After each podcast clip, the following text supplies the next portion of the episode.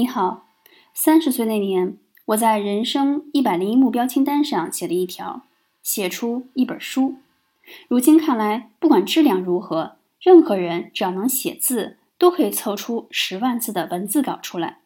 你首先要给图书定主题方向，梳理大纲。有了骨头，咱们再填进十万字左右的肉。有了第一稿，再以两周为单位调整出第二稿、第三、第四、第五稿等等。有了文稿，但不一定有缘分出版呀。也就是说，写出一大摞流水账的内容和出版一本成体系的书是两码事儿。想写出一本质量高的书，你要接受这个原则：它绝不是个结果，而是需要时间酝酿的过程。当你追求过程而不是单纯的结果的时候，这本书的质量至少比单纯追求写出来要高上两倍以上。